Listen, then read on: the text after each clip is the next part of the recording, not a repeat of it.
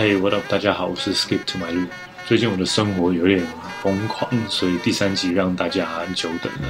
在上一集影片的最后，我有铺一个梗，你们有猜到是什么球员吗？今天的球员我们要介绍的，他非常有个性。第二个，他非常真实。再来，他很会吃。再来是，他曾经有想要从政过。呃，他被誉为是史上最强的大前锋之一，曾经有好几年是 NBA 的天下第二人。虽然他退休了，但是如果你有在看 NBA，应该还算常常看得到他。如果你都打二 K 的话，那你应该看不到。今天就让我们来说说 Charles Barkley 的故事。Charles Wade Barkley，身高六尺六寸，两百五十二磅，一百九十八公分，一百一十四公斤，毕业于 Auburn 大学。一九八四年第一轮第五顺位加入费城七六人队，后来有待过凤凰城太阳，后期在休斯顿火箭队退休，生涯平均二十二点一分，十一点七篮板和三点九个助攻，特别是他的生涯命中率是百分之五十四点一，这个数字非常的可怕。十一次入选明星赛，拿过一次明星赛 MVP。一九八六到八七年的篮板王和一九九二到九三年的年度 MVP，他的绰号有二汉 Sir Charles 查尔斯公爵，The Round Mound of Rebound 篮板圆球，叫他公爵的原因是因为 Charles 这个名字听起来很像英国人，有的时候他们会讲说 Charlie 或 Chuck，所以叫 Sir Charles。篮板圆球的话呢，是因为他那个大光头一直冲进去抢篮板，为他赢得了这个称号。至于二汉呢，我们一步一步来认识他，看到底是肚子饿的饿，还是邪恶的恶。出生于 Alabama 州的 Leeds 小镇，有两个兄弟。小时候，妈妈和奶奶帮别人打扫家里，还有兼一份在肉工厂的工作。辛苦的背景造就了 Barkley 的早熟。在 Leeds 高中就读的他，一直到高二才开始真正接触篮球。高三才算是校队一军的成员，因为比较晚接触篮球的关系，其实 Barkley 一直都没有太多的球探注意他。直到在高中 Alabama 州冠军的决赛当中，得到了二十九分，他才被 Auburn 大学的 Sonny Smith 教练注意到。所以后来 Barkley 就进入了 Auburn 主修气管。那我觉得他应该也没什么在念书了。大学的 Barkley 开始崭露头角，虽然他相对矮的身高。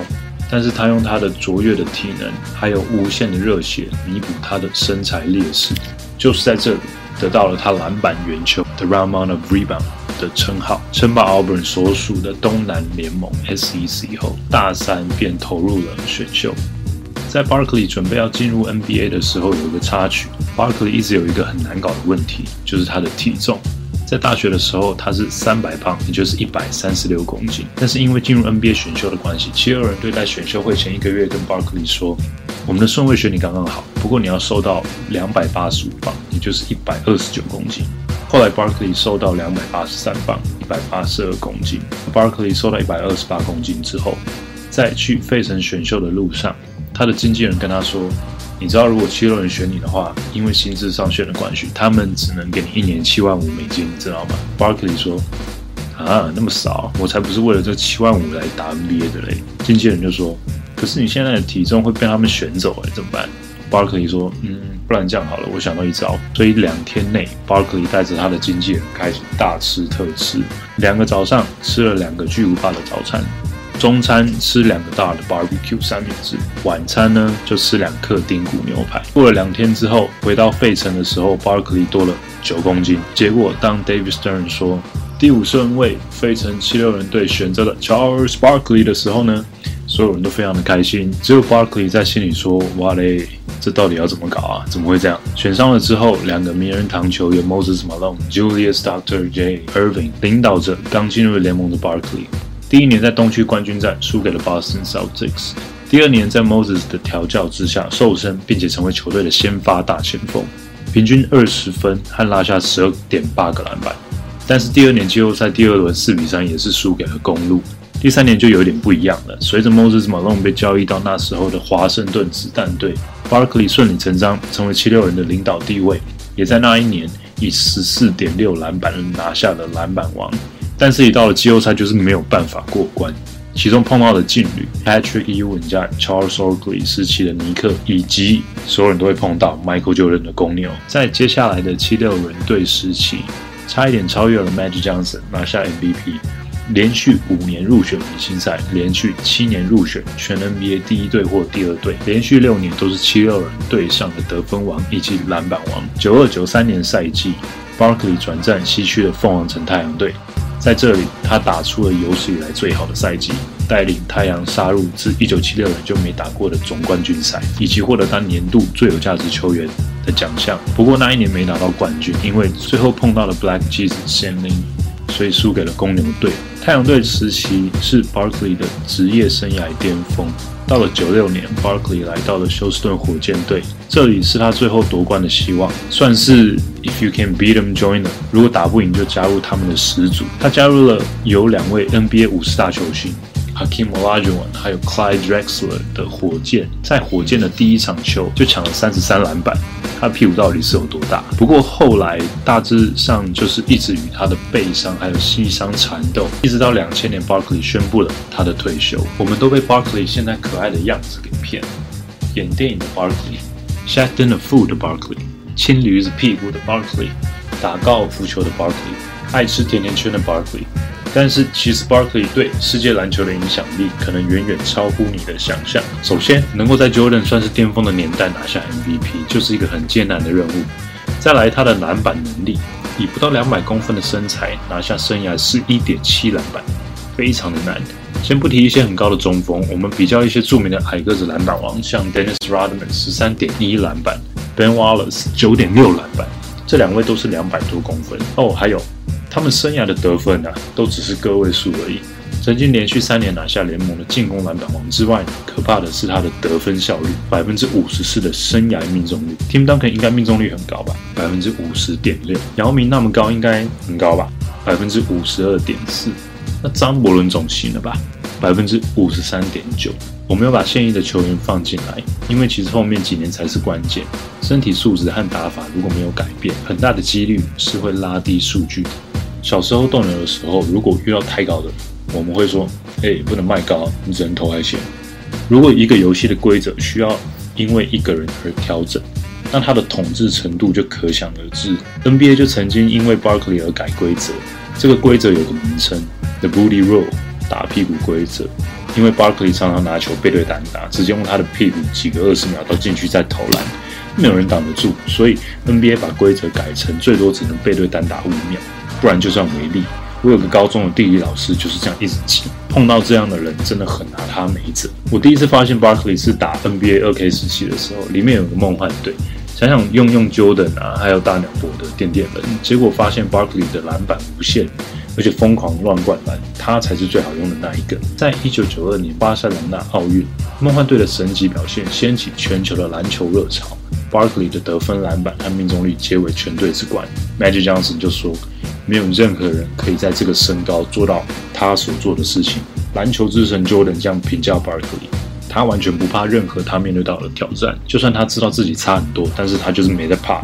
那是个肢体碰撞非常激烈的年代，群雄割据，我觉得有种为了自己的球队而牺牲性命都在所不辞的感觉。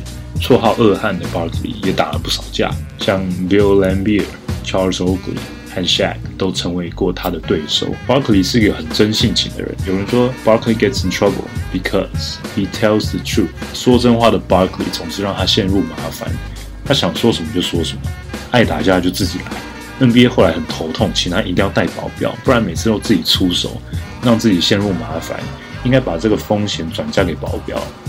Charles Barkley 敢爱敢恨，敢面对挑战，而且敢为做错的事情负责。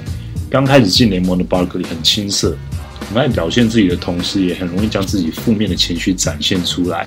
有一次，他因为场边球迷的叫嚣而吐他口水，但是见到旁边的小妹，这件事情影响了他个人、球队以及 NBA 的形象。Barkley 说：“That's the worst thing I've ever done in my life.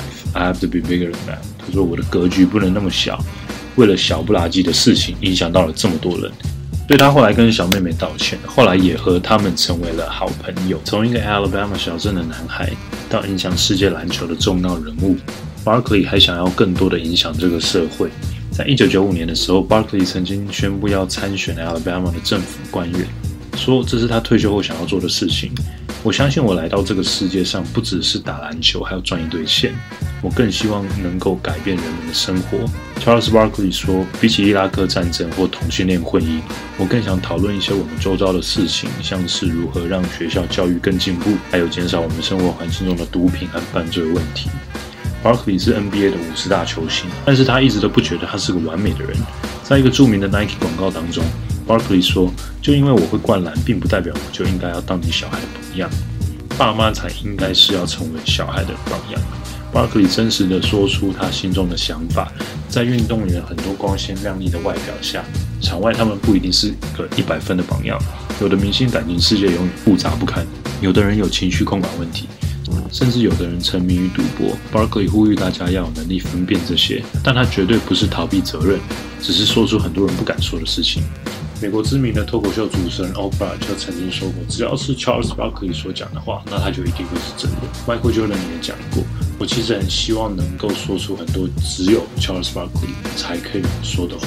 Charles Barkley 为什么他可以这么的有魅力呢？除了他长得还蛮讨喜的外表之外，我觉得还有一个很重要的点，就是因为他很诚实。曾经有一次，Barkley 在路上走着走着，他就看到一个流浪汉。然后呢，他就看到他的牌子上面写说：“请给我一百块美金，因为我想要拿去买酒。”哪有人乞丐这样乞讨了？你不觉得他疯了吗？而且好手好脚的。但是巴克利看到这个牌子之后，他觉得，嗯，他没有说谎啊，很诚实，所以他当下就掏出了一百块美金给了那个流浪汉。Oprah 也曾经讲过，Jordan 他的颜值在黑人当中算是颜值是很高的。那 Charles Barkley 就回复他说：“如果哪一天……”一年赚个三百万、四百万美金，那你当然帅喽。虽然年轻时候脾气很暴躁的 Barkley，在经过了很多事情之后，慢慢的他变成熟了。